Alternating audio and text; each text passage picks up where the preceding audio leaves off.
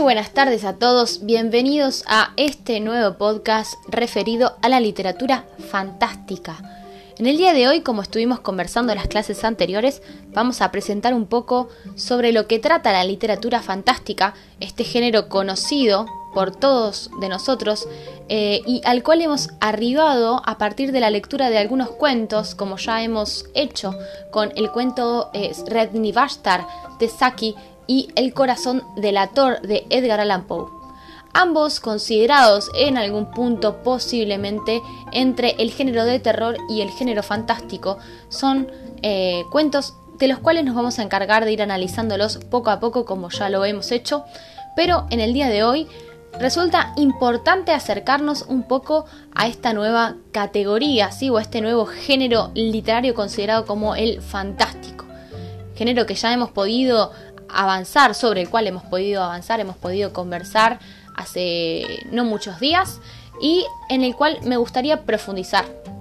Entonces, vamos a empezar a definirlo poco a poco y resulta interesante ir conversando ¿sí? sobre las cuestiones que ya hemos ido trabajando. Ejemplo, vamos a empezar a mencionar para arrancar qué es el cuento fantástico, qué es el género fantástico. Como ustedes ya saben, eh, el cuento fantástico es un relato, ¿no? Y que es relativamente breve, que tiene un carácter ficcional, es decir, que se acerca, este, que tiene parámetros distintos a los parámetros de la realidad, ¿sí? Sino que el carácter ficcional siempre va a estar cercado por el ámbito de la literatura, en este caso, ¿sí? Y que dentro de este carácter ficcional admite en la realidad de su texto la existencia o la posibilidad de existencia de elementos, tanto de seres como cosas, lugares o hechos que son sobrenaturales dentro de un mundo que, aunque sea literario, es posible. Entonces, tenemos acá que revisar que dentro entonces del cuento fantástico, el cual es un relato relativamente breve de carácter ficcional, se admite ¿sí? elementos sobrenaturales en un mundo que es, eh, aunque sea literario, es posible, ¿verdad? Entonces es importante recalcar que en el cuento fantástico existen elementos sobrenaturales y que el choque entre estos hechos naturales y los elementos prodigiosos o sobrenaturales o mágicos, ¿sí? Impresiona al lector. Y este lector va, va a ser el que va a vacilar o el que va a dudar entre darle una explicación lógica y una explicación mágica para aquello que se cuenta, ¿verdad? Entonces vamos a estar entre las dos caras de una misma moneda. ¿Qué hacemos si se nos aparece un bicho raro en el medio de un relato? Vamos a decir, bueno, es algo que puede aparecer, o bien vamos a decir que no sabemos de dónde surgió y cómo fue que pasó lo que pasó. Pensemos entonces en el cuento de Saki, que fue lo que sucedió con la señora de Rob. ¿Qué pasó con el hurón? ¿Qué sucedió con la señora de Rob? ¿Se murió o no se murió? ¿El hurón fue el encargado de matarla? ¿El hurón realmente existía o era producto de la imaginación del niño? Pensemos todas esas posibilidades que ya las hemos conversado en la clase anterior, pero que resultan revisarla a la luz ¿sí? de todas estas cosas que vamos a ir contando en el día de hoy. Bien, Dentro del cuento fantástico hay algunos rasgos representativos, ¿sí? que aparecen y que se repiten en este género fantástico, como pueden ser las batallas épicas, los seres mitológicos, las expediciones hacia lo desconocido y, como hemos dicho hace un ratito, y sobre todo en el caso que nos concierne, los fenómenos sobrenaturales. Y acá viene a colación un autor muy, pero muy importante, que es un crítico literario que nació en Bulgaria, pero que a los 24 años se fue a vivir a Francia, y es un tal eh, Svetan Todorov, que también ha hecho muchas, muchos aportes en el campo de la literatura, en el campo de las artes, en el campo de la historia literaria, pero en el día de hoy lo vamos a citar porque este filósofo, lingüista y crítico literario eh, es justamente reconocido principalmente por su gran aporte a la teoría de la literatura, ¿sí? Pero sobre todo a la literatura fantástica. Él hace, escribe un libro que se llama Introducción a la literatura fantástica, está publicado por primera vez en el año 1970, y allí define lo que es el fantástico literario, ¿sí? Y Todorov nos dice que lo fantástico es justamente un espacio en equilibrio entre lo extraño por un lado, pero realista, y por otro, lo maravilloso. Entonces, en ese espacio entre lo extraño, que no deja de ser realista, y lo maravilloso, se encuentra lo fantástico. Entonces, lo que hace Todorov en ese texto, en esa introducción a la literatura fantástica, es caracterizar y clasificar tentativamente a los relatos fantásticos en tres categorías diferentes, que fue las que nosotros ya conversamos en la clase del martes.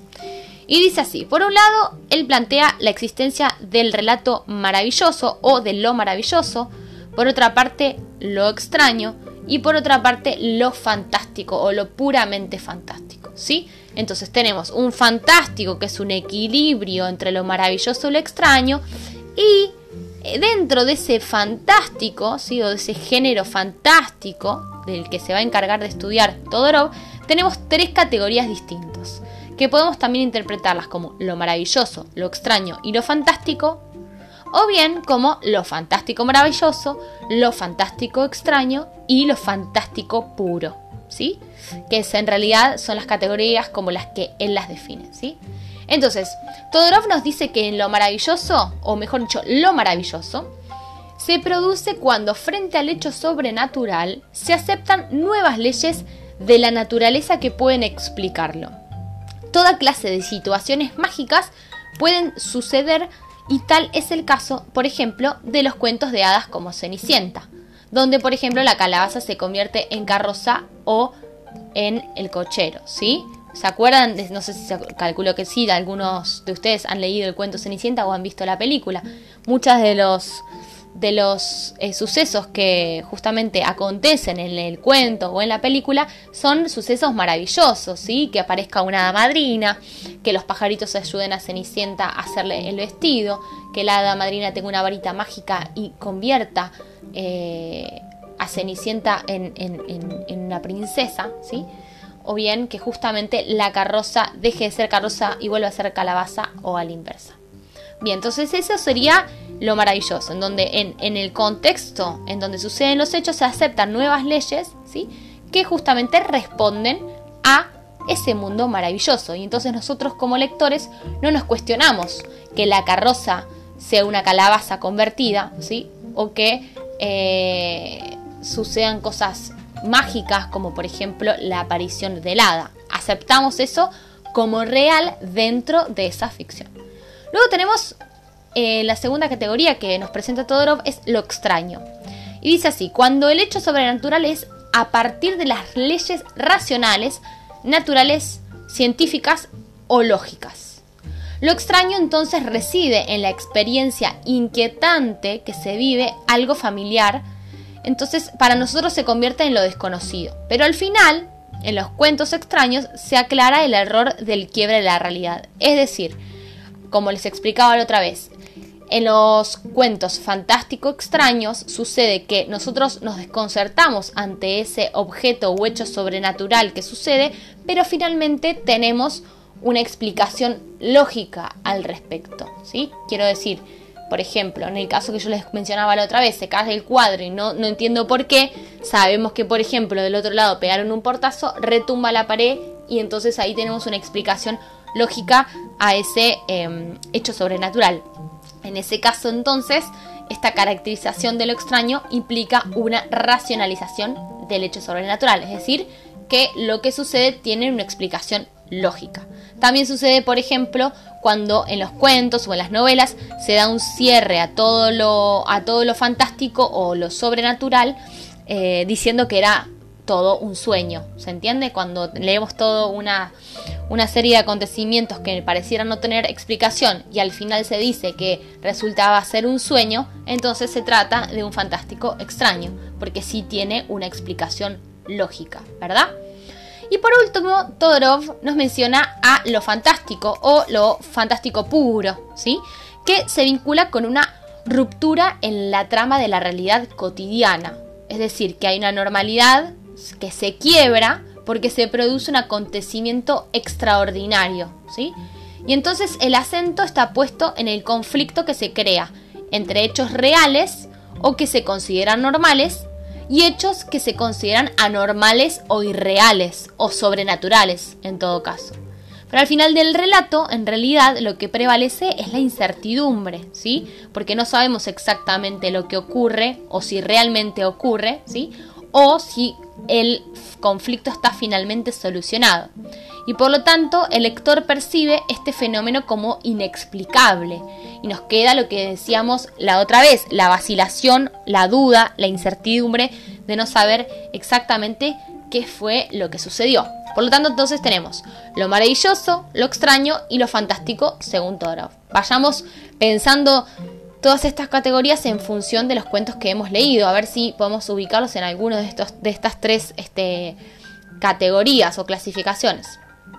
Luego tenemos algunos temas comunes en los, relatos fantásticos, como por ejemplo son los hombre lobo, los vampiros o las perturbaciones de la personalidad, los juegos de lo visible y de lo invisible, las alteraciones de la causalidad del espacio y del tiempo y la regresión.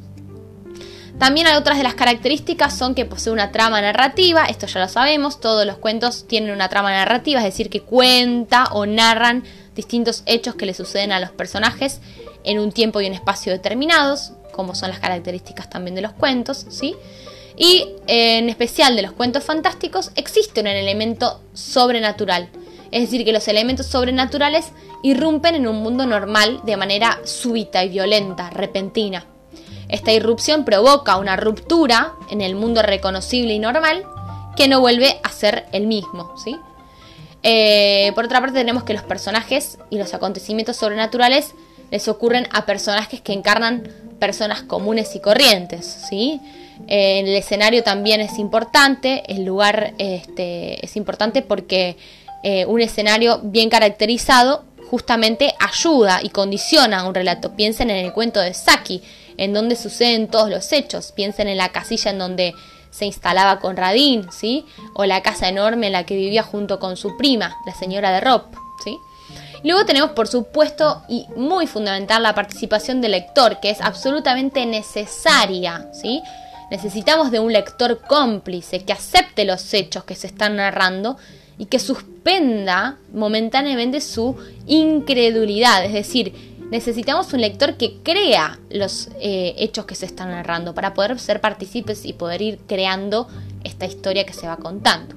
Por ejemplo, hay algunos libros que acá se mencionan respecto a este género fantástico, como es por ejemplo El Señor de los Anillos o Juego de Tronos, Game of Thrones, no sé si alguno vio la serie el Hobbit, Narnia, Viaje al centro de la Tierra, Canción de Hielo y Fuego, ¿sí? Harry Potter, por ejemplo, también, que no está mencionado acá, pero probablemente algunos de ustedes lo han escuchado eh, o lo han leído o han visto las películas. Bueno, bien, entonces, esto es importante para que vayamos viendo de qué tratan estos cuentos. Eh, entonces, según Todorov, tenemos tres tipos de fantástico, lo maravilloso, lo extraño y lo fantástico puro.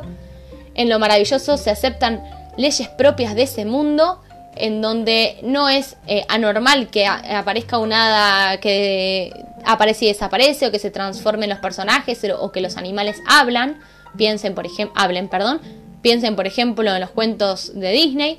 En lo extraño siempre hay una explicación lógica, ¿sí?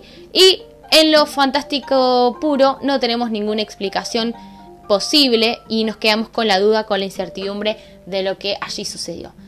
Este ha sido el capítulo por hoy sobre la literatura fantástica, espero que se haya entendido y cualquier cosa que eh, haya quedado en el tintero, que no se haya comprendido del todo o sobre lo que tengan dudas, no, eh, no duden en consultarme y evacuamos lo que necesiten. Un abrazo muy fuerte, buen fin de semana y ojalá eh, nos veamos pronto de nuevo. Abrazos.